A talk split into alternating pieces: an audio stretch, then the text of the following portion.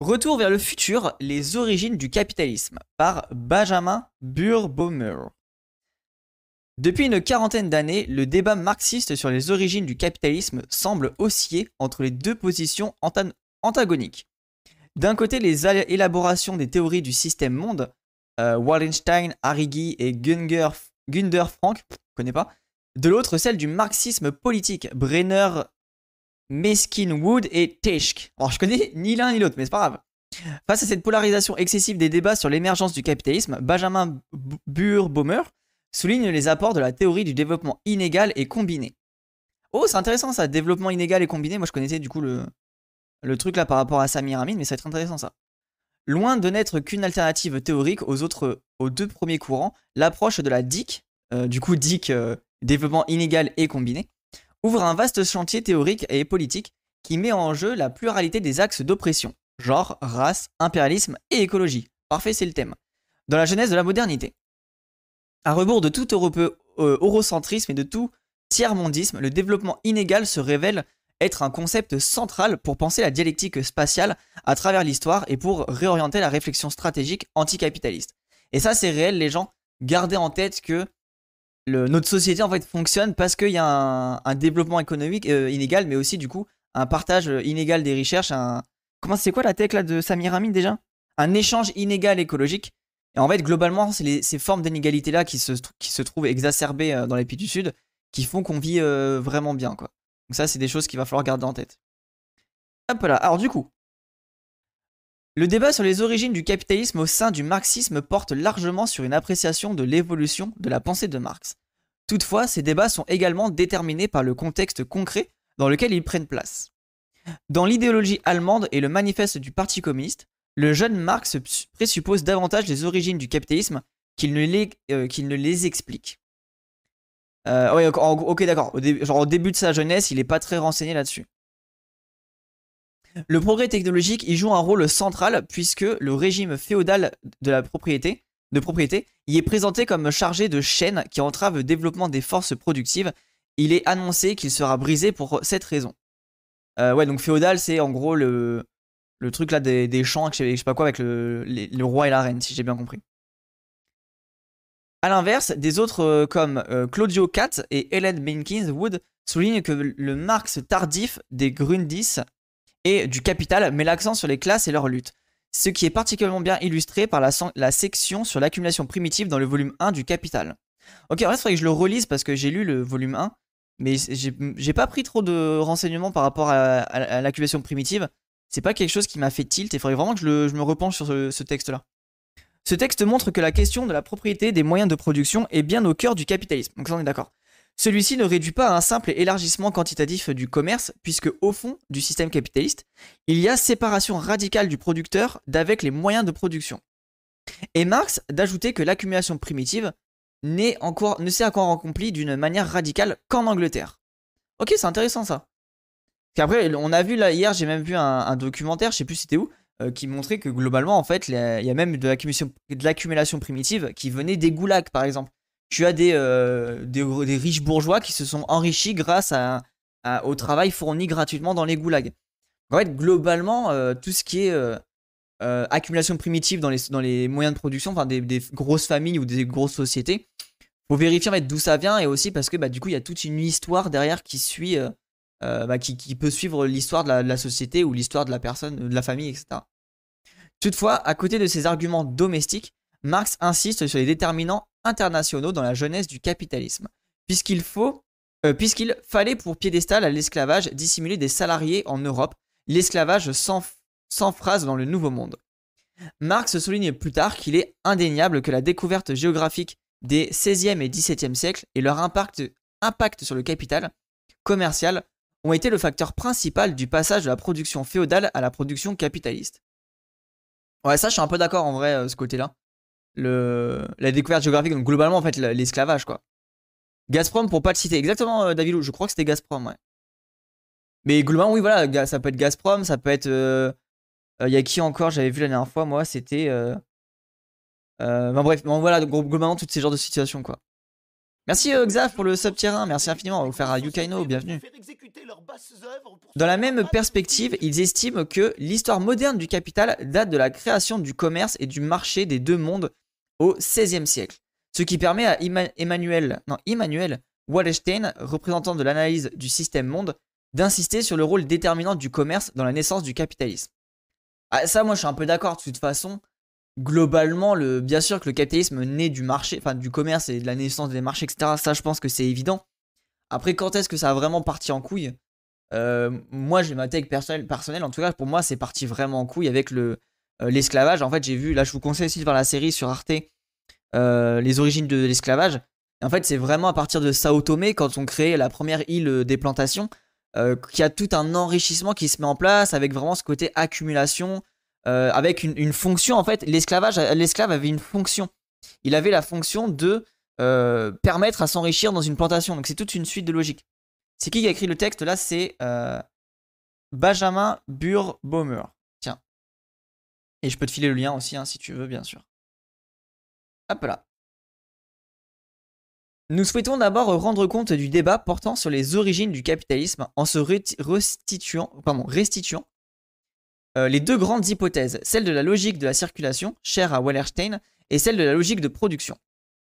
La logique de la production caractérise le capitalisme non pas comme une extension quantitative des échanges économiques, mais comme un régime de propriété quantitativement différent. Elle est portée par les partisans du marxisme politique et s'est imposée dans les débats depuis les années 70. Or, cette hypothèse semble faire l'impasse sur la dimension internationale du développement du capitalisme. En effet, l'analyse de l'accumulation primitive élaborée par Marx ne se limite pas aux événements internes à l'Europe et à l'Angleterre. Ouais, c'est un, truc mondial, ça c'est logique. Hein. La découverte des contrées orifères et argentifères de l'Amérique, la réduction des indigènes en esclavage, leur enfouissement dans les mines ou leur extermination, les commencements de conquête et le pillage aux Indes orientales, la transformation de l'Afrique est une sorte de garenne euh, commerciale pour la, chasse au peau noir. Voilà les procédés idylliques d'accumulation primitive qui signalent l'ère capitalisme à son aurore. c'est basé ça. C'est qui qui a écrit ça? C'est Marx du coup? Euh, Marxisme, machin, Marx, capital. Ouais, c'est Marx qui a écrit ça. Ok. Bah, basé le, frérot Marx. Hein. Révolution, bah, bien sûr, les gens. Si Marx décrit un processus intersociétal dans lequel le travail de société différente a été subordonnée aux besoins du capital, il n'offre euh, toutefois que peu d'éléments pour comprendre les mécanismes de l'accumulation primitive sur le plan international. Ah ça c'est intéressant. En vrai, ce qui est cool, c'est vrai que c'est de se dire, ok, on a un peu les clés euh, pour comprendre, mais on ne sait pas vraiment d'où il vient, tu vois. Étudiant avant tout la société euh, capitaliste, Marx nie même dans sa réponse à Mikhailowski, ah, c'est compliqué désolé avec les prénoms, de 1877 avoir trouvé une théorie philosophico-historique entière et appelle les marxistes à étudier de près le développement historique de chaque société. Face aux analyses spatialement et temporairement très limitées du marxisme politique, le courant de la théorie du développement inégal et combiné euh, a pour ambition de mettre en valeur le rôle décisif des sociétés non occidentales dans l'émergence du capitalisme afin de décrire une théorie internationale du changement social. En vrai, ça c'est intéressant parce que du coup, vous voyez, donc, dans le fameux documentaire que j'ai vu euh, récemment sur les origines euh, du, de, l'esclavage, en fait, il faut aussi garder en tête que les colons sont venus en Afrique et ont, acheté des esclaves, mais tu as aussi des bourgeois, enfin des personnes, pas des bourgeois du coup, mais euh, des personnes dominantes en Afrique qui ont aussi vendu leurs esclaves. Donc il y a aussi ce côté où il faut prendre en compte que tu avais quand, enfin, tu avais aussi des personnes qui ont participé à ce système-là, même dans les pays du Sud. Donc tu as aussi un enrichissement créé de l'esclavage euh, euh, colonial. Euh, il y a une espèce d'enrichissement qui a pu se, faire pour certaines familles, alors très restreintes peut-être, j'ai pas les datas, mais très restreintes de, certaines personnes au sein de l'Afrique. le capitalisme tel qu'il qu'il est aujourd'hui a commencé à prendre tous les pouvoirs à partir de la révolution que vous aimez tant. bah vas-y, preuve, hein. preuve sinon fake. Cet article propose donc de relancer dans les limites de, données les débats majeurs des marxistes, pour la plupart anglophones, sur les, transitions du féodalisme au capitalisme afin de montrer dans, dans quelle mesure le capitalisme ne se résume pas au rapport capital-travail stricto sensu, mais met en mouvement des processus de différenciation à prendre en compte dans une stratégie anticapitaliste. En vrai, c'est cool ça. Euh, J'ai précisé, merci de dire que des élites africaines ont trahi leur peuple à cette époque. Ouais, clairement, ça, c'est quelque chose qu'il faut garder en tête. Alors, ça reste une minorité, tu vois, euh, qui se sont enrichis, mais il y a des gens quand même qui ont participé à ça au sein de, certains pays d'Afrique. Et ça, c'est une réalité qu'il faut prendre en compte. Faut pas non plus tout, euh, tout dépeindre comme si c'était, ils ont vraiment que subi ça. Non, il y avait, il y avait un échange commercial dont la marchandise était les esclaves noirs de l'Afrique. Et enfin, surtout la, surtout la, côte de, en gros, Burkina Faso jusqu'à euh, en dessous du Congo, quoi. Logique de la circulation contre logique de la production. L'irrésistible Robert Brenner. Avec son article euh, Agrarian Class Structure and Economic Development in Pre-Industrial Europe, l'his- l'historien marxiste Robert Brenner lance en 1976 ce qu'on nommera plus tard le Brenner Debate. Brenner critique les interprétations des origines du capitalisme qui insistent sur des facteurs dits objectifs comme le rôle du commerce ou le développement des forces productives et revalorise la dimension subjective incarnée par les rapports de classe. C'est intéressant comme texte ça. À l'opposé des analyses basées sur des- les facteurs objectifs, Brenner refuse de présupposer une logique capitaliste à l'intérieur du féodalisme. Oh, c'est intéressant ce truc-là. Karl Marx, il s'est jamais euh, présenté comme une, euh, dans une élection euh, comme homme politique. Pas de souvenir, non, Armando. Je crois pas. Et c'est même euh, famille qui dirige les différents pays d'Afrique. Bah justement, euh, Mephisto, je, je sais pas, peut-être que justement cette, fameuse accumulation primitive, alors est-ce qu'on peut dire que c'est pareil pour les pays du Sud Peut-être pas. Mais en tout cas, cette richesse a permis peut-être de perdurer des systèmes euh, euh, dominants au sein de certains pays d'Afrique. Ça, je j'ai pas les réponses et je vais pas du coup développer ça. Il explique au contraire que le capitalisme est les résultats involontaires de la lutte des classes, notamment autour de la propriété des terres, entre seigneurs et paysans en Angleterre. Cette instance sur la dimension subjective pousse l'historien marxiste Guy Bois à critiquer le volontarisme du marxisme politique de Brenner, en lui reprochant notamment de négliger les facteurs économiques. Derrière cette opposition entre facteurs objectifs et subjectifs se, se cache un débat plus profond entre le marxisme politique et les analyses du système monde. D'après Emmanuel Wallerstein, le capitalisme se caractérise par la production pour la vente sur le marché, sur lequel l'objectif est de réaliser un maximum de profit. Dans un tel système, la production est constamment élargie tant qu'une production est rentable et les hommes innovant constamment des nouvelles euh, et les hommes innovent constamment des nouvelles façons de produire des choses afin de d'étendre leur marge de profit. Donc ça, je suis d'accord avec cette euh, vision du capitalisme. En gros, c'est pour ça qu'il est destructeur pour l'environnement. C'est que justement, l'idée, c'est de s'enrichir, donc d'accumuler. Donc, le capitalisme, à l'heure actuelle, euh, pour l'écologie, est complètement destructeur parce qu'il a une vision de extraire, produire, vendre, consommer.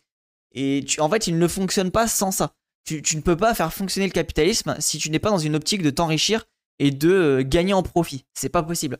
Ça va s'écrouler et euh, le, le- ne fonctionnera pas.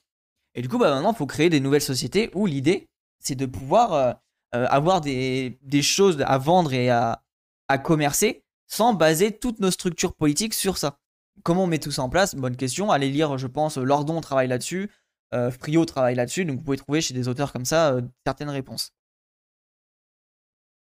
Ce système basé sur la production pour le marché en expansion continue est censé émerger automatiquement suite à l'effondrement des empires mondes, présupposant que le capitalisme se développe à travers l'extension du, l'extension du marché. Wallstein n'aborde pas la question des rapports sociaux de propriété. Ok, d'accord. Or, selon la critique de Robert Brenner, ce sont justement ces rapports qui mènent à l'accumulation du capital par l'innovation. Et ça, je suis vraiment d'accord avec cette position. Euh, pour moi, en fait, c'est ce côté d'avoir des propriétés. Et en fait, l'idée, c'est qu'on est sorti de la propriété d'usage à la propriété lucrative. Et en fait, l'idée, bah, c'est quand tu as une propriété, tu veux la faire fructifier pour t'enrichir encore plus, pour avoir encore plus de propriétés, etc., etc., etc. Donc, je suis assez d'accord avec toi, euh, assez d'accord avec euh, cette réflexion-là. Et du coup, l'idée après, c'est que bah, ça, se, conforte dans tout ce qui va être bah, propriété des moyens de production des entreprises et du coup, bah, accumulation de moyens de production. Et on le voit avec, par exemple, Mullier, qui a- c'est Carrefour ou Leclerc, je sais jamais. Euh, mais euh, en gros, globalement, les faits qu'il y ait des monopoles euh, de Carrefour, de Nestlé, de, de trucs comme ça, qui du coup, c'est des multinationales qui sont présentes partout dans le monde, alors qu'on pourrait faire des échanges commerciaux et sortir de ce système-là. C'est Auchan Mullier, pardon.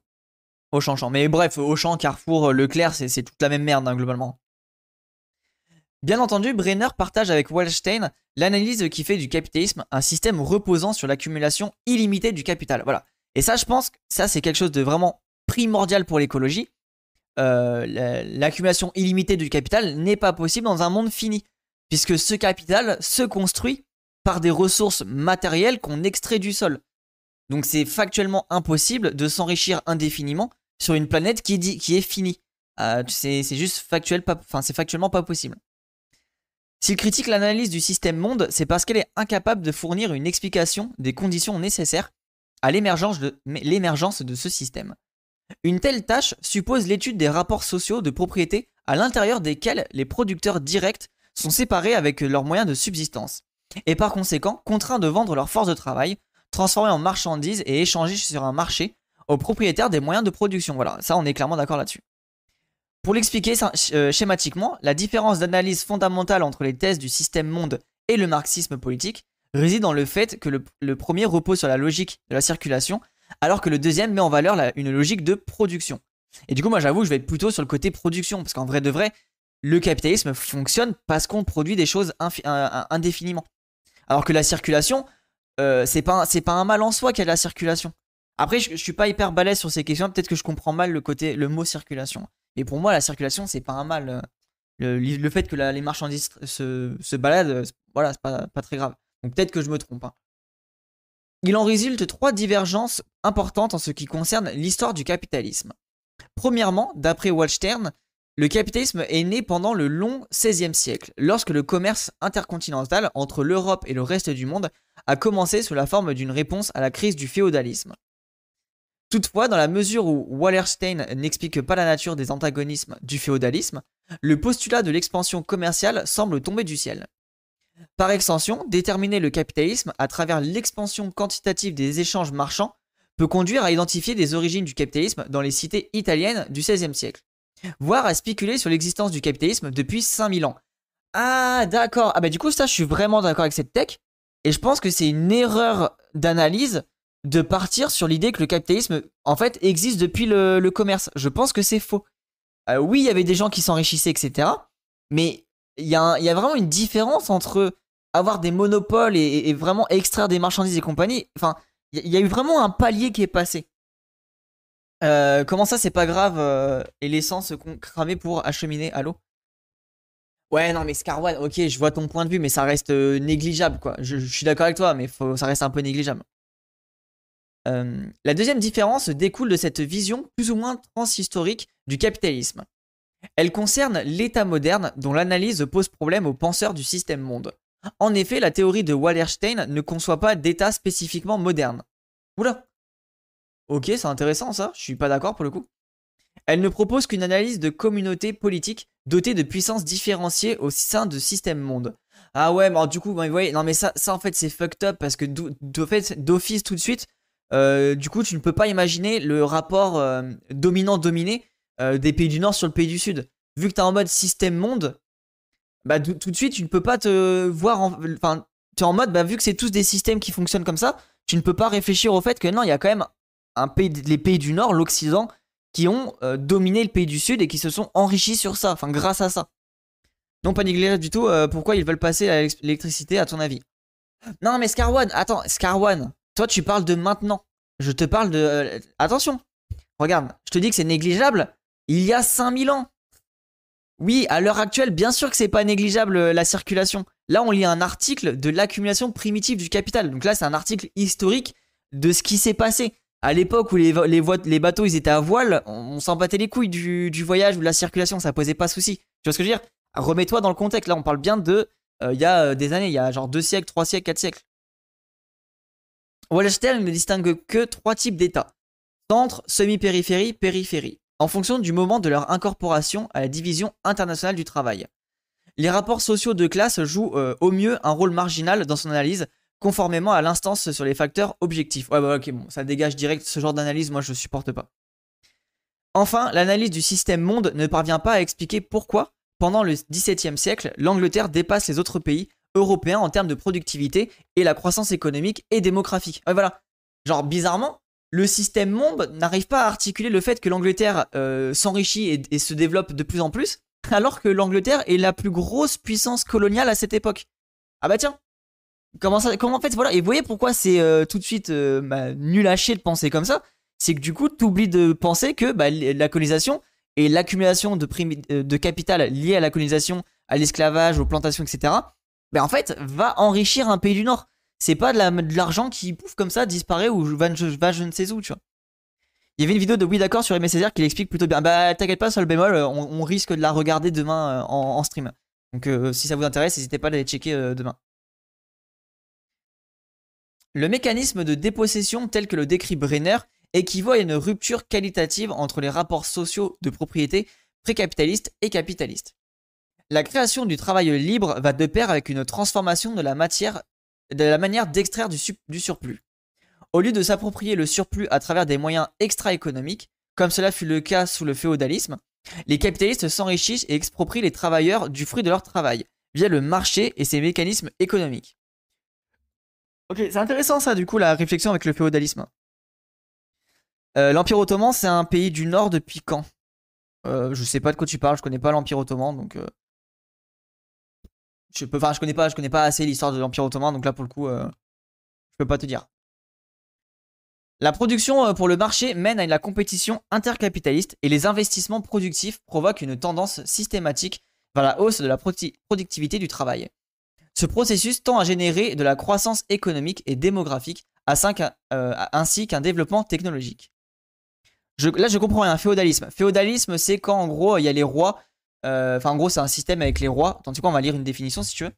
Et en fait, les rois, du coup, euh, fournissent les terres, mais les paysans peuvent l'utiliser à bon leur semble pour créer de la richesse, se nourrir et en même temps payer un impôt.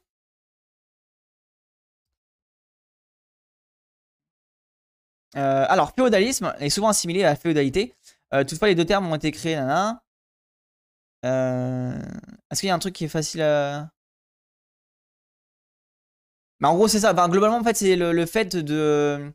On va trouver une définition, mais en fait, globalement, féodalisme, c'est le fait de, de faire travailler des, personnes sur des terres qui, sont, qui leur sont fournies pour enrichir le, le roi, quoi.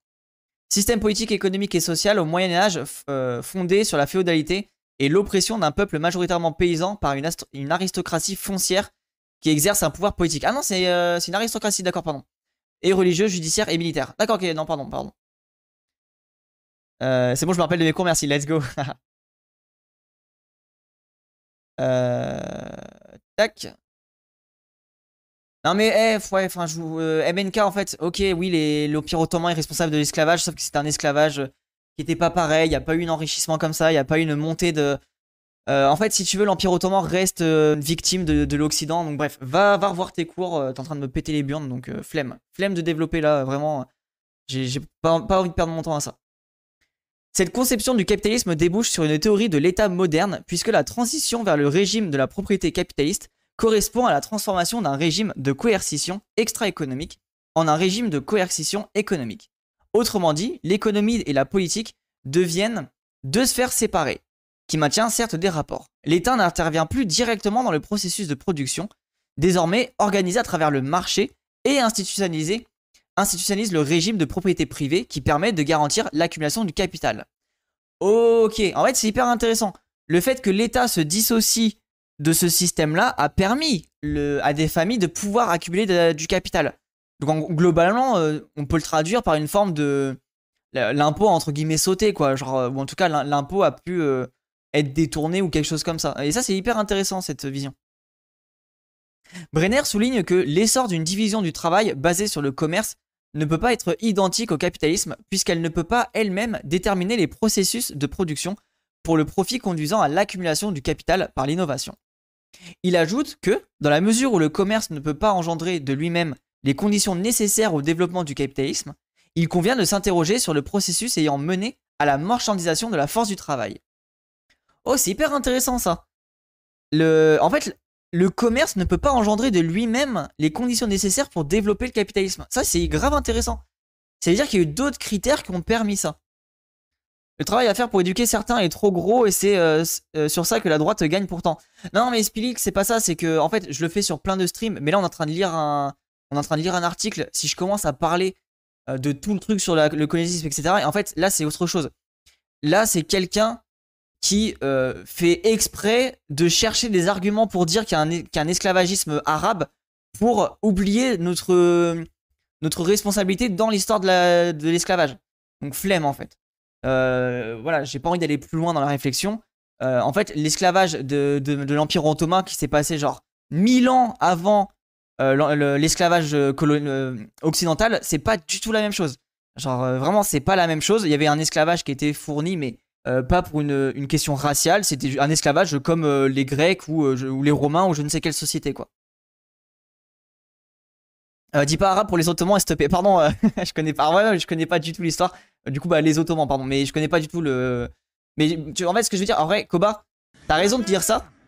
En vrai, moi, je pensais même pas forcément arabe, mais en fait, les gens qui veulent te faire dire ça, regarde, regarde, le relis bien le message. La puissance musulmane colonisatrice. En fait, c'est que ces gens-là ont une volonté de nuire les musulmans, les arabes, pour euh, euh, copier-coller un discours qui était, euh, tu vois. C'est pour ça que vraiment, ça ça m'agace, quoi. Ce processus est lié aux transformations de la lutte des classes, notamment dans la région rurale de l'Angleterre. Oui, le troll obvious, oui, c'est pour sa flemme. Contrairement à ce que laisse croire Wa- Wallerstein, l'Angleterre ne s'est pas développée grâce au commerce de céréales avec l'Europe de l'Est. Elle s'est distinguée des autres pays du monde par son aptitude à augmenter sa productivité agricole. Cela fait suite à la séparation des paysans d'avec leurs moyens de subsistance qui accompagnent de la construction de grandes fermes permises par les enclosures. Ah voilà, ça c'est important aussi les enclosures. Le fait qu'on a justement carrément clôturé les champs pour dire toi tu n'as pas le droit d'aller là, toi tu as le droit, etc. Le, phénomène des enclosures désigne la, privatisation des biens communs, euh, communaux, qui étaient auparavant utilisés par toutes les communautés rurales pour assurer la subsistance au profit exclusif des propriétés foncières, propriétaires fonciers. Le terme s'est forgé autour de l'idée qu'on a fait des terrains en libre, euh, accès des enclos. Et ça, ça c'est pareil. Ça, c'est aussi le début de l'accumulation primitive euh, en Angleterre. Ainsi, ce développement dans la campagne anglaise, une classe de euh, métayers capitalistes et une classe de travailleurs fermiers qui constitue le point de départ de la révolution industrielle. Sur la base de la croissance de sa productivité, l'économie anglaise a été capable de réduire les coûts de la nourriture et de faire partir les gens de l'agriculture vers l'industrie tout en commençant par soutenir un marché domestique non négligeable. Par la, force, par la force théorique et historique des arguments de Brenner, le marxisme politique réussit à s'imposer comme une référence incontournable pour l'analyse des origines du capitalisme. En vrai, il a l'air intéressant, hein, Brenner. Euh, Hop là. Ah tiens, hyper euh, bon chapitre euh, ça. Le capitalisme serait-il né euh, en Angleterre? Et en vrai, c'est une bonne supposition.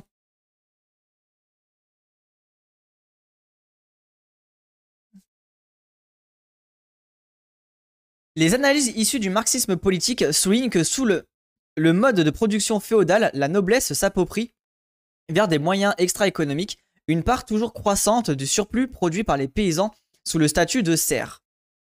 Des révoltes paysannes vont éclater en Europe au XVe siècle, après que les nobles ont renforcé l'exploitation de la force de travail et ainsi conduit à la baisse de la productivité agricole. Oh, c'est précis ça aussi la baisse de la productivité agricole. En Angleterre, la libération des serfs in- initie le fermage et la dépendance du marché pour les paysans, puisque le travail salarié s'impose comme la nouvelle manière d'assurer leur subsistance. Donc du coup là, ils sont obligés de vendre leur corps, alors qu'avant ils pouvaient vendre leurs ressources. Ce processus conduit au capitalisme agricole, structuré par le rapport entre le, propriétaire capitaliste et le métayeur travailleur salarié. En revanche, l'État français, centralisé de la monarchie absolutiste, tient grâce à l'extraction de surplus via le prélèvement d'impôts sur la terre. À l'encontre des tentatives de modification du statu quo, des paysans conduites par la noblesse, l'État français a intérêt à préserver la situation donnée, tandis que les paysans désirent également conserver leurs terres. Ah donc là on a un début aussi de lutte des classes quoi. C'est Adam Smith qui a créé le capitalisme avec le soutien de la fausse CIA. Oh vas-y, flemme. Et c'est hors jeu pour le joueur français, terrible erreur. Oh non, pareil, vraiment, les gens, euh, j'ai pas envie de faire ça ce soir. Quoi. Ainsi, l'émergence systématique du travail salarié et par conséquent la transition au capitalisme se trouve empêchée par les intérêts communs de l'État français et de la paysannerie. Brenner en conclut, que les différents résultats de la lutte des classes en Angleterre et en France expliquent l'évo- l'évolution divergente des deux États. Toutefois, en réactivant la théorie du développement inégal et combiné de Trotsky, Alexander Anivias et Karem Nizanxioglu Sioglu, critiquent dans leur ouvrage récent How the West Came to the Rule cette, cette analyse des débuts du capitalisme, notamment pour sa vision trop étroite des rapports sociaux.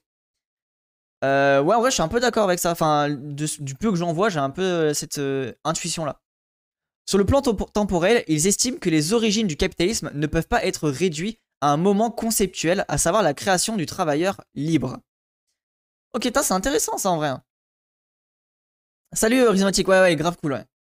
Spatialement, ils mettent en cause l'idée selon laquelle la genèse du capitalisme se limite à une campagne anglaise qui évoluerait sans interaction significative avec d'autres sociétés. Ok, pareil, ça je suis grave d'accord avec ça.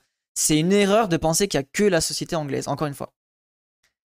En effet, d'après les deux auteurs, cette vision étroite fournit une explication insuffisante de l'avènement du travail salarié en Angleterre, ainsi que des conditions permettant la généralisation du capitalisme agricole en capitalisme industriel. T'inquiète, tu gagnes aucun souci. De plus, de plus, elle fait l'abstraction des processus qui ont lieu en même temps à savoir le colonialisme et l'esclavagisme. Voilà. Et ça, moi, je pense, c'est un truc, vraiment, tu ne peux pas parler de capitalisme si tu ne parles pas de ces deux choses-là, quoi. Le marxisme politique propose donc un idéal type du capitalisme qui, euh, comme tous les, types, les idéotypes, repose sur une vision figée de la société. Parallèlement, le DIC rétablit l'importance du développement des forces productives dont le marxisme politique minimise le rôle en partant du déterminisme technologique des analyses de la commercialisation. Or, dans la mesure où les forces productives ne se résument pas à la technologie, mais incluent à la fois la force du travail et les moyens de production, le DIC ne promeut pas une vision mécanique déconnectée des luttes de classe, mais élargit le champ d'analyse pour offrir une perspective plus large du champ, social. Et ça, en fait, c'est hyper intéressant parce que du coup, le DIC, c'est euh, développement inégal, euh, je sais plus c'est quoi l'autre, le, C. Euh, bref, le développement inégal. en vrai, ça, c'est quelque chose qu'on retrouve avec la pensée de Samir Amin avec l'échange inégal. Et je, pense que c'est tous ces trucs-là, c'est en gros les, fameux euh, externalités, négatives. C'est si on remet au goût des discussions, en gros, ce que coûte réellement la. Ah oui, capital, oui, c'est ça, merci, euh, exactement, capital. Si on remet au goût du. enfin, dans les discussions, le coût réel de, de l'accumulation des richesses, ben en fait, c'est pas tant que ça. Et si on, par exemple, rien que le mettre le coût réel par rapport à l'écologie, ben en fait, tout ce qu'on crée quasiment à l'heure actuelle ne serait pas pertinent et nous coûterait plus cher qu'autre chose. après, on peut regarder la série de vidéos euh, d'Arte Travail, Salaire, Profit.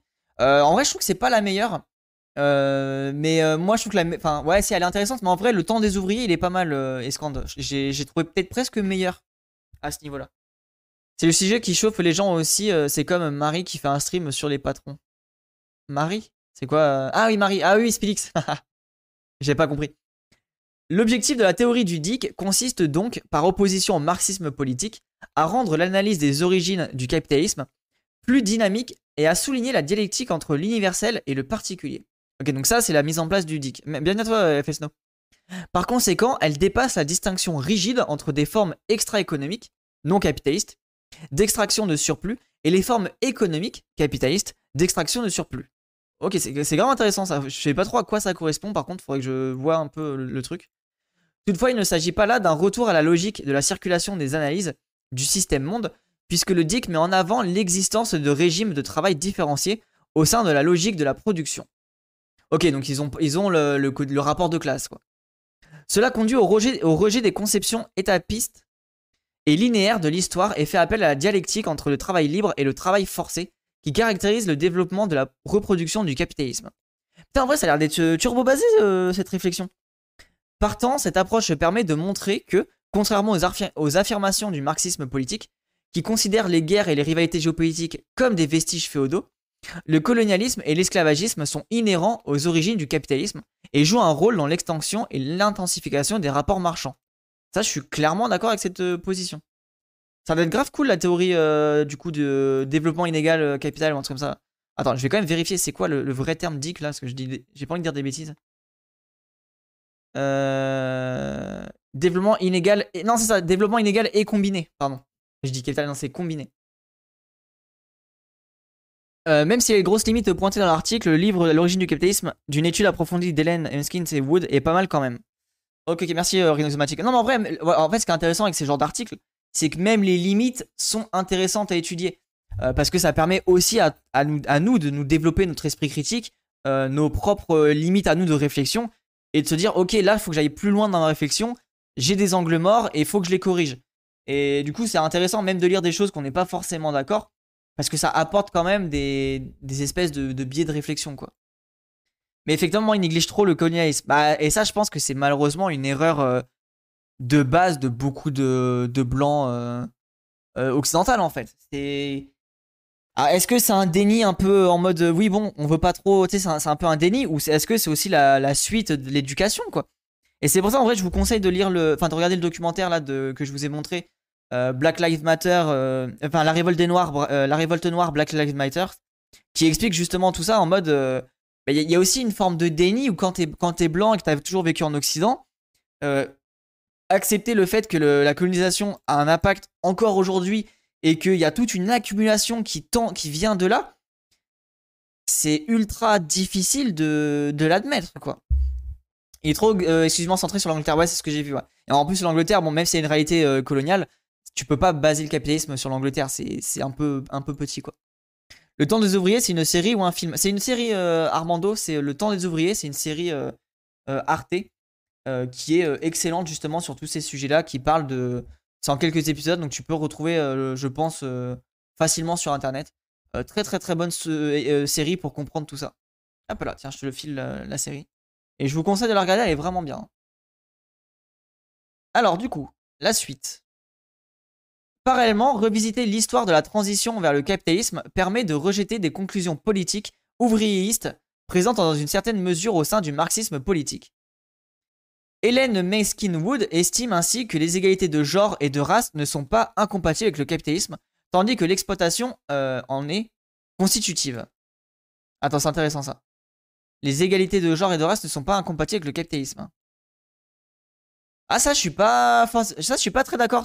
Parce qu'il y a justement quelqu'un qui disait que le capitalisme fonctionne justement parce qu'il y a un travail gratuit fourni par les femmes. Du coup, le côté genré, j'ai un peu moins le. Alors, le côté race, je suis un peu plus d'accord, mais le côté genré, j'ai un doute.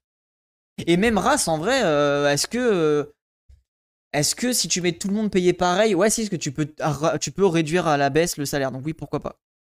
A des papiers sur cette difficulté ou refus à l'admettre, je comprends pas bien cette position. Bah, en vrai, et Gilles, euh, c'est l'éducation, et puis c'est. En fait, un truc tout con, mais tu construis tout ton château de cartes en disant que bah, la France, c'est le pays des Lumières, il s'est passé des choses belles, etc.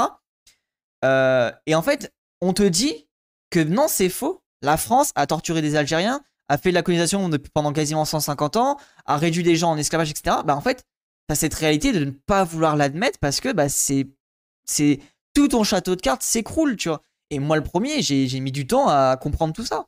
Parce que bah, t'es blanc, euh, tu ne vis pas ça, tu ne vis pas ça au quotidien, dès ton enfance, etc.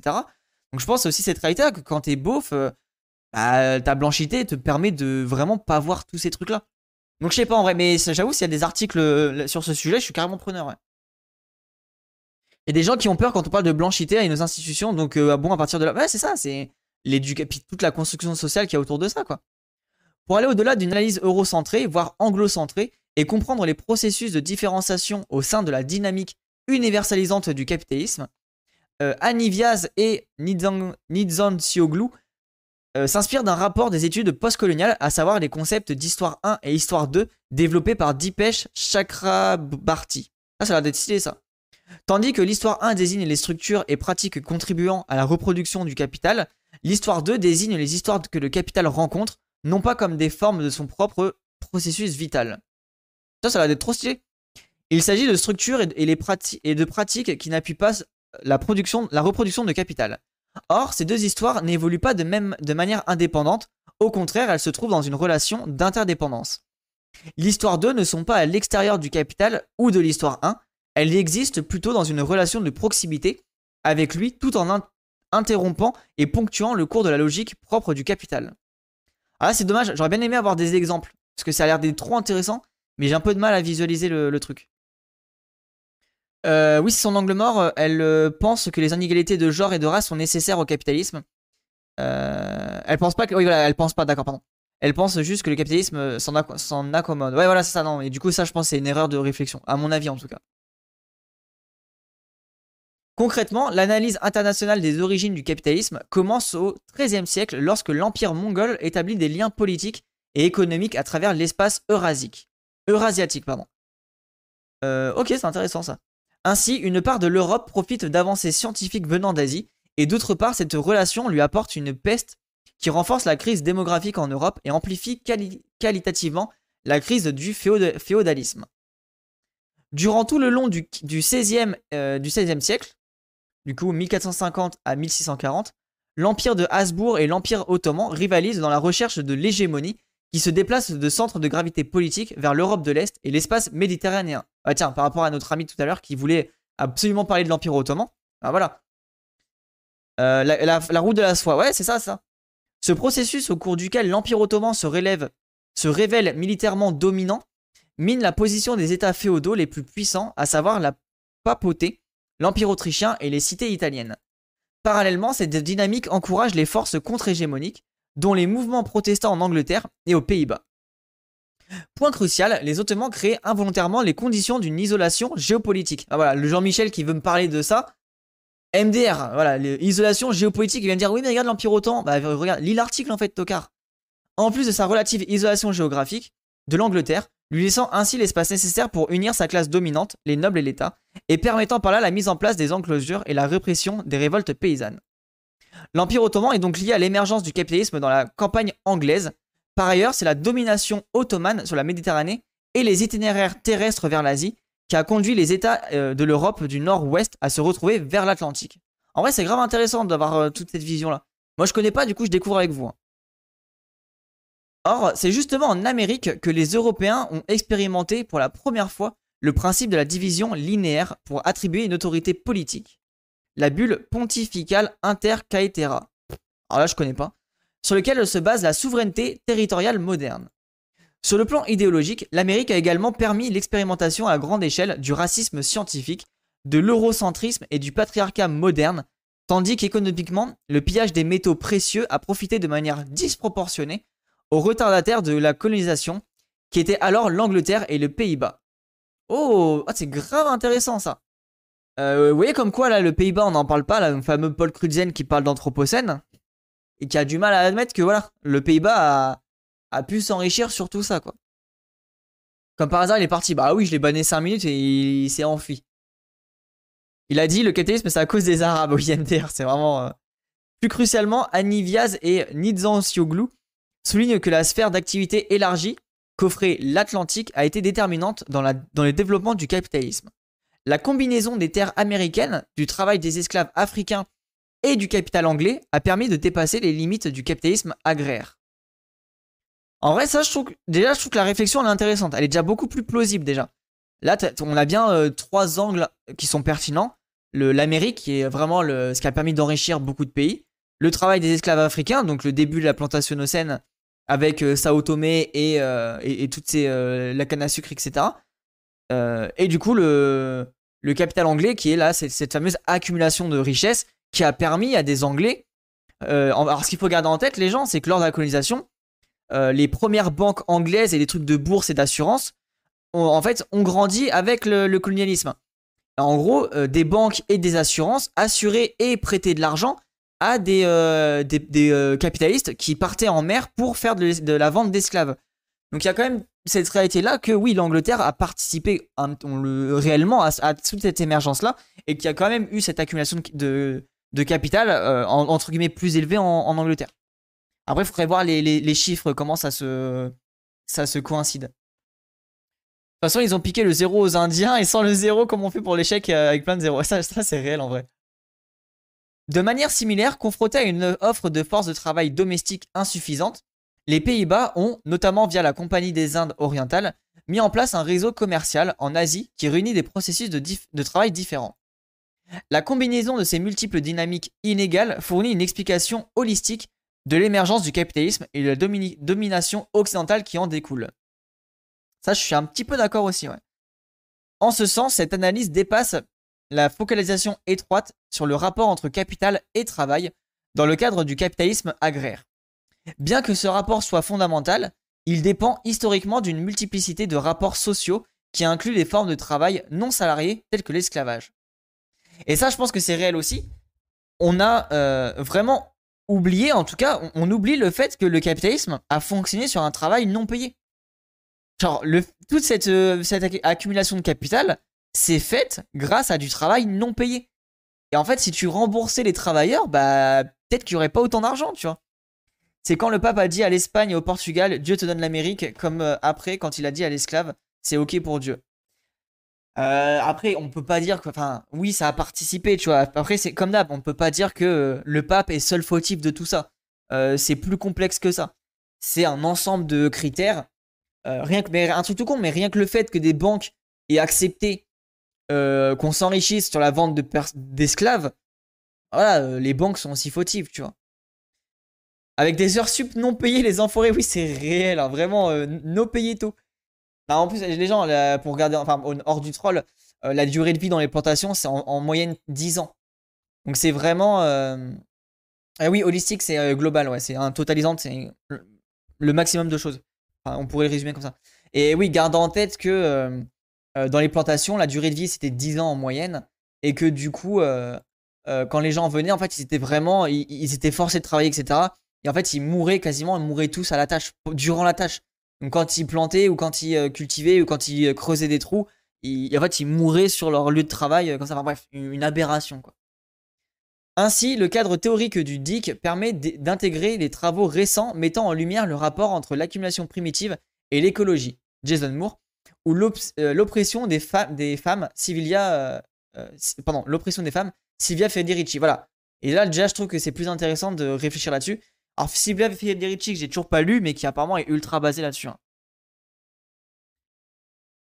Euh, ainsi, euh, ainsi, bien Moore que Federici souligne que l'événement du capitalisme ainsi que la reproduction ne, euh, ne se fondent pas uniquement sur l'exploitation de la force de travail, mais aussi sur l'appropriation du travail non payé, celui de la nature extra-humaine et des femmes. Voilà, ça je suis clairement d'accord avec cette position.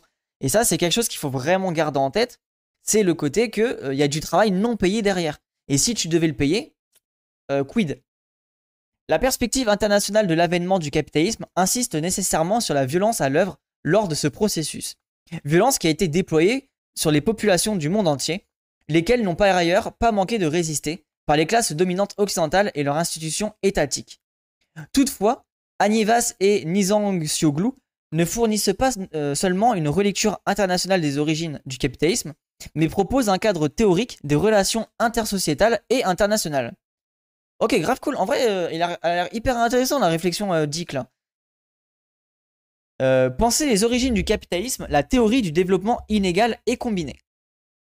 Le point de départ de la théorie du développement inégal et combiné, donc DIC, réside dans la critique de l'eurocentrisme des analyses des origines du capitalisme, élaborée par le marxisme politique. Critique qui vaut également pour les analyses du système monde. En vrai, ça c'est intéressant. Faudrait voir. Est-ce que la réflexion d'un Lénine, par exemple, rentre dans cette critique-là? Parce que Lénine, euh, Lénine a tout de suite eu l'intuition de, comprendre que l'impérialisme était le cœur de tout ça. Et du coup, je, pense que la, réflexion marxiste de Lénine, à mon avis, arrive à, à sortir de cette vision euh, euh, occidentale et eurocentriste. Elle me dire, il est chaud cet article. Ah oui, après, en vrai, n'hésitez pas à le relire, re-regarder la VOD, etc. C'est un, article qui est compliqué, mais il permet de bien comprendre le truc. L'autre article que je t'ai envoyé, c'est un entretien avec les autres. Oui, c'est pour ça, on va le lire juste après pour un peu bah, redévelopper la, pensée, etc. Ce sera peut-être plus simple pour ceux qui ont du mal euh, actuellement. L'enjeu est donc de développer un cadre théorique susceptible de rendre compte de toute la complexité spatiale et temporelle des origines du capitalisme. Je comprends R. En vrai, t'inquiète pas, Shadok, c'est normal que vous comprenez pas tout. Moi-même, il y a des moments où je comprends pas, mais euh, il n'y a pas de souci. chacun évolue avec le temps et il faut n'hésitez pas à relire, re-regarder la VOD et voilà quoi. Il est dans les ressources l'article. Bah tenez, je vais vous le fournir. Hop là. Cette démarche implique d'enrichir les analyses pertinentes des particularités domestiques de l'Angleterre et de l'Europe par le marxisme politique, avec la dimension internationale nécessaire à la compréhension de la naissance du capitalisme en Europe. Ah ok d'accord, là c'est une réflexion pour l'Europe. Je comprends mieux le côté euh, européocentriste. Mais voilà, ouais. C'est pas tout, c'est rien. Ah ouais, Shadok Ah bah en vrai, euh... bah, n'hésitez pas à me poser des questions. S'il y a vraiment des choses que vous ne comprenez pas, je peux essayer de vous répondre. Ou en vrai, demandez, il y a Rhizomatic qui peut peut-être vous expliquer aussi, s'il a le temps de, faire ça, hein, bien sûr. Mais à, nous faire, à nous le faire comprendre. Mais t'inquiète Armando, j'essaye, ouais. non, moi j'ai tout compris grâce à mes 280 QI. Non, après, les gens, eh, en vrai, vous inquiétez pas, il y a plein de choses moi aussi que je comprends pas. c'est, je, repasse beaucoup là-dessus. Et en vrai, les gens, ça fait un an et demi que j'ai lu aussi, j'ai lu Le Capital de Marx, j'ai lu le manifeste du Parti communiste. En vrai, je commence à avoir une base intellectuelle qui commence à grossir. Du coup, je comprends, j'ai certains trucs que j'arrive à comprendre. Et j'aurais lu cet article-là il y a deux, ans, j'aurais rien bité. Hein. Pour poser des questions, il faut avoir compris le point de départ. Bon, en vrai, Shadok, euh, bon, n'hésite pas. Si t'as vraiment des questions en fin de stream ou sur le Discord, tu me poses des questions et j'essaierai de te répondre. Par conséquent, il s'agit d'articuler l'échelle internationale et l'échelle domestique pour expliquer la manière dont les sociétés interagissent au cours d'un processus historique. La dimension inégale du DIC signale les différences en termes de développement entre et au sein des sociétés. Les interactions entre acteurs inégaux conduisent à des situations nouvelles où, via le privilège de l'arriération historique, une partie d'une société ou d'un État adopte les innovations mises en place ailleurs sans pour autant prendre le même chemin historique que leur source d'inspiration. Ça, c'est hyper intéressant, ça. En gros, si je comprends bien, par exemple, là, vous voyez, j'ai peut-être pas tout compris. En gros, si je comprends bien, Là, c'est de se dire, euh, il y a des choses qui ont été mises en place ailleurs. Ça a donné des idées de, réflexion à d'autres pays qui n'avaient peut-être pas forcément les, mêmes, euh, besoins matériels ou les mêmes euh, ressources matérielles pour mettre ça en place. Et du coup, bah, le, capitalisme pouvait changer de forme ou se développer autrement. Et du coup, tu avais une espèce de nouvelle branche qui se créait. Un livre à nous conseiller. En vrai, Armando, tu commences par les pages Wikipédia. Commence à lire, et commence à lire les pages Wikipédia. Dès qu'il y a un terme que tu comprends pas dans l'article, tu vas lire la page Wikipédia et t'essayes de comprendre. Non mais c'est normal, c'est vraiment technique, il s'agit de produire l'analyse la plus riche et la plus subtile aux origines du capitalisme en s'appuyant sur plein de travaux précédents. Ouais ouais, en vrai c'est normal les gens, vous... c'est Enfin voilà. Moi-même je comprends pas tout, ne soyez pas... Vous sentez pas ridicule ou quoi que ce soit, vraiment il n'y a aucun souci là-dessus. Euh, euh, il y a plein de choses que je comprends pas non plus. Hein. Autrement dit, les, les sauvages renoncent à l'arc et aux flèches pour prendre aussitôt le fusil sans parcourir la distance qui séparait, dans le passé, ces différentes armes. Ah putain, c'est hyper intéressant, ok. Toutefois, ces interactions ne sont pas unidirectionnelles. Elles ne vont pas nécessairement dans l'entité politique la plus avancée vers la plus arriérée. Ah, donc du coup, tu parles le sens inverse.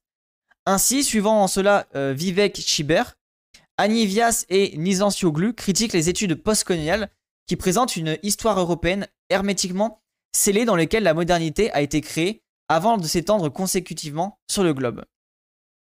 Les idées et les technologies peuvent circuler dans les deux sens et l'exemple parmi tant d'autres de l'utilisation de la peste par les Mongols pendant le long XIIe euh, siècle montre que les tentatives délibérées de nuire via la diffusion d'une maladie peut conduire à des avancées en termes de développement. MDR, wesh Je savais pas que les Mongols ils avaient fait ça. Je suis au sol les Mongols qui font des armes chimiques euh, avec la peste. Euh, je me sens ridicule, mais c'est parce que je suis fatigué, sinon j'aurais tout compris. Non, mais en vrai, Shadok, t'inquiète pas, force à toi. Mais en vrai, euh, yes, je fais ça. en vrai, faut faire ça, faut commencer par là. Un peu comme le Japon qui a subi des guerres et qui a décidé de se militariser pour abandonner les samouraïs armes blanches. Ouais, c'est pas faux, euh, c'est clairement. La dimension combinée concerne les manières dont les rapports sociaux internes d'une société donnée sont déterminés par leur interaction avec les sociétés se situant sur un niveau de développement différent, mélangeant ainsi l'avancée et l'arriéré. Alors là, on peut penser à la société de Narendra Modi entre euh, euh, tradition et modernité, où euh, t'as Modi qui fait des grandes des grandes conférences devant des milliers de personnes et compagnie, et derrière tue des gens à la frontière avec la Chine avec des armes blanches, etc. Bref, une horreur totale comme c'est pas possible. Ces interactions entre des expériences sociales sapio-temporelles, pardon, spatio-temporelles différentes n'engendrent pas par conséquent pas la simple. Attends, quoi? N'engendre par conséquent pas la simple reproduction du modèle avancé, mais conduisent à des formations sociales nouvelles combinées. Voilà, on est d'accord. Et c'est ça qui est très compliqué avec le capitalisme. C'est qu'en fait, on dit oui, mais le capitalisme est, euh, partout dans le monde. Oui et non. Alors oui, il est partout dans le monde, mais il a des formes très différentes à différents endroits. Euh, le capitalisme au sein de l'Afrique n'est pas le capitalisme de, de la Chine, n'est pas le capitalisme, enfin le, ouais, le capitalisme de la Russie, n'est pas le capitalisme de, de Bolsonaro. En fait, c'est vraiment MDR, genre, c'est pas la meilleure tech que je vais dire, mais c'est vraiment l'intersectionnalité des capitalismes. c'est pas une accumulation de trucs, c'est des nouvelles formes de capitalisme qui se créent au sein des, accumulations de croisements des oppressions. Alors je troll, hein, mais en vrai, euh, pas tant que ça. en vrai, c'est intéressant de réfléchir comme ça pour aussi euh, taper. Euh, pour prendre conscience que taper un, capitalisme occidental d'une telle manière ne, le fera peut-être pas chuter de la même manière que le fait euh, euh, le capitalisme des euh, chinois ou, européens ou français quoi. Cette conception du développement historique se retrouve aux antipodes des modèles théologiques de l'histoire et s'inscrit dans une certaine continuité des travaux de Marx sur les sociétés non occidentales. De la même façon que le capitalisme évolue dans le temps. Exactement, c'est exactement ça, Shadok. C'est exactement ça. Et du coup, il évolue dans le temps, et en plus de ça, il prend des formes différentes selon les pays dans lesquels c'est appliqué. Donc c'est pour ça qu'il faut beaucoup de grilles de, lecture, beaucoup d'angles de réflexion euh, pour avoir le, minimum d'angles morts. Et en fait, là, c'est l'article qui est proposé là, c'est justement de corriger tous les angles morts qu'on pourrait avoir sur cette question-là. Il est cependant important de noter que, tout comme Marx n'a pas développé une théorie générale des modes de production, mais une théorie du mode de production capitaliste. Trotsky a limité sur le plan temporel ses analyses du capitalisme. Avec l'ambition de fonder une théorie qui va au-delà de l'explication de l'histoire du capitalisme, le DIC entend dépasser Trotsky. Alors moi je connais pas, oui là, là, là où j'ai un souci, c'est que je ne connais pas Trotsky, je sais pas du tout ce qu'a écrit Trotsky. Ainsi, Aniviaz et Nizancioglu considèrent que le DIC peut servir sur trois plans. En tant qu'ontologie du développement humain, qui souligne les conditions auxquelles toutes les sociétés doivent se confronter, comme méthodologie désignant les événements historiques significatifs, enfin au niveau de la théorisation d'un processus historique concret.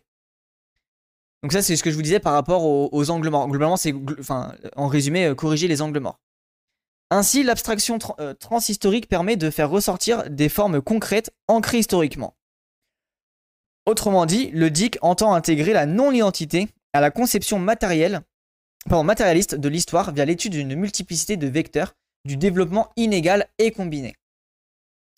Certes, ces facteurs abstraits doivent être reliés à une situation historique, concrète, mais le DIC a pour objectif d'aller au-delà de l'analyse du monde du mode de production pour saisir des interactions de différents modes de production. Dans ces perspectives, la démarche du DIC se veut particulièrement éclairante sur les périodes de transition et de changement social radical. Ok, en gros, c'est euh, vraiment, enfin, à chaque fois, grâce au DIC, c'est de réfléchir quand est-ce qu'il y a une mutation, quand est-ce qu'il a changé de forme et quand est-ce que euh, on doit revoir nos réflexions en fait. En même temps, il y a des endroits où il y avait encore du un avant-capitalisme sans pour autant que ça soit des sociétés pures et parfaites. Ouais, mais puis même, c'est quoi une société pure et parfaite, etc. Tu vois, genre. Euh, on peut pas euh, se baser comme ça, tu vois.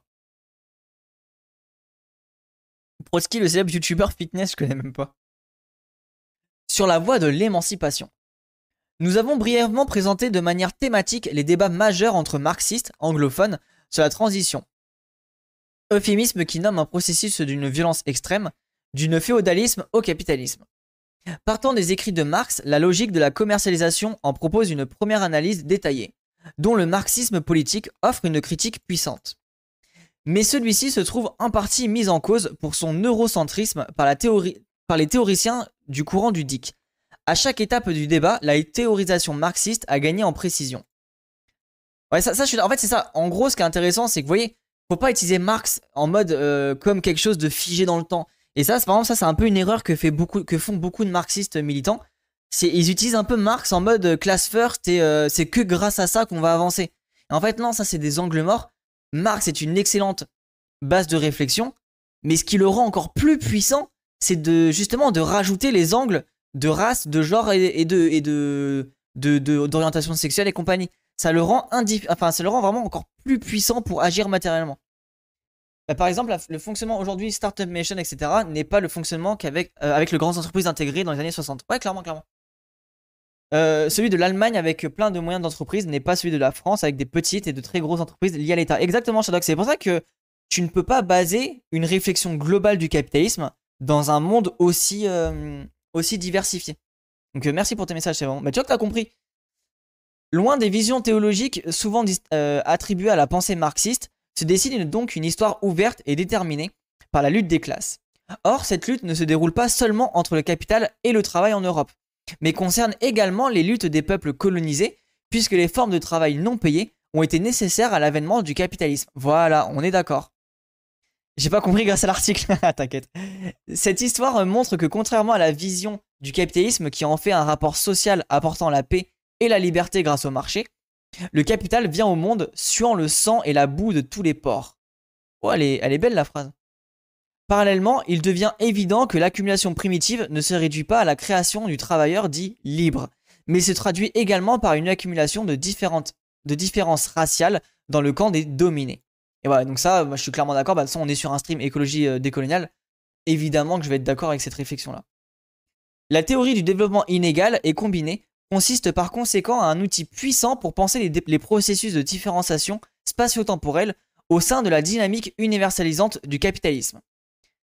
En vrai, voyez, et en fait, en gros, la Shadok, depuis tout à l'heure, on, lit un article là-dessus qui en gros explique que là, il y a un nouvel outil pour penser les capitalismes. À ce titre, elle porte une vision internationaliste et non ouvriériste du changement social ainsi qu'une pratique considérant les luttes anti-impérialistes, antiracistes et les mobilisations des racisés comme part entière et indispensable de la lutte pour le dépassement du capitalisme. Et oui, bien sûr, c'est logique. Ça, je suis pareil, je suis clairement d'accord avec ça. Et du coup, et en fait, et là, on peut rajouter et les luttes émancipatrices pour les LGBT et les luttes émancipatrices pour les femmes. Euh, avec euh, Frederici et avec euh, je sais plus qui qui avait parlé d'LGBT et capitalisme, mais comme, beaucoup d'auteurs. Donc clairement, c'est et même Frio le dit. Hein. Frio qui dit clairement que la pensée antiraciste, anti-islamophobie, etc. est aussi ce qui va permettre de d'émanciper du capitalisme. Merci, c'était super intéressant, trop cool Armando. C'est du Marx la phrase. Ah, c'est Marx. Waouh, elle est trop belle la phrase. Suant le sang et, la boue par tous les ports. Trop basé. Une première version de cet article est parue dans la revue papier Contretemps. Ah mais c'est cool que ça mette en... C'est bien que Revue Période ils mettent en, gratuit euh, les articles. Voilà, donc du coup c'était un article de Paul... Euh, non, pardon, de Benjamin Burbaumer et c'était vraiment une dinguerie. Merci euh, pour cet article-là. On avait une telle capitalisme nous protège de la guerre entre occidentaux de gros continents, Amérique du Nord, Europe, Russie, Chine. Ouais, c'est pas faux aussi ça. Mais en vrai, là, ce qui est hyper intéressant, c'est que, et moi, ça, c'est un angle que je vais utiliser de plus en plus, c'est qu'il y a une réalité que, et ça, vous le savez si vous commencez à mater mes streams, c'est que le, actuellement, le capitalisme fonctionne parce qu'il euh, y a des travailleurs sans papier qui bossent dans des, dans des conditions déplorables. Alors que ça soit Uber ou que ça soit euh, euh, dans des, les ramassages dans les champs, voilà, tous les métiers comme ça, même le Caire. Hein. Le Caire, beaucoup de, de, femmes issues d'immigration qui sont dans les dans les EHPAD, dans les, hôpitaux, etc. Euh, donc ça, c'est des réalités. En fait, ces personnes-là sont sous-payées parce que bah, pas les diplômes, parce que euh, pas forcément les papiers. Euh, donc il y a une, pression qui est très très forte aussi mise en place, etc., etc. Et ça fonctionne comme ça dans beaucoup. Alors la France, c'est sûr. Il faudra voir dans d'autres pays du, de, de, de l'Occident, mais en tout cas voilà, la France fonctionne un peu entre en partie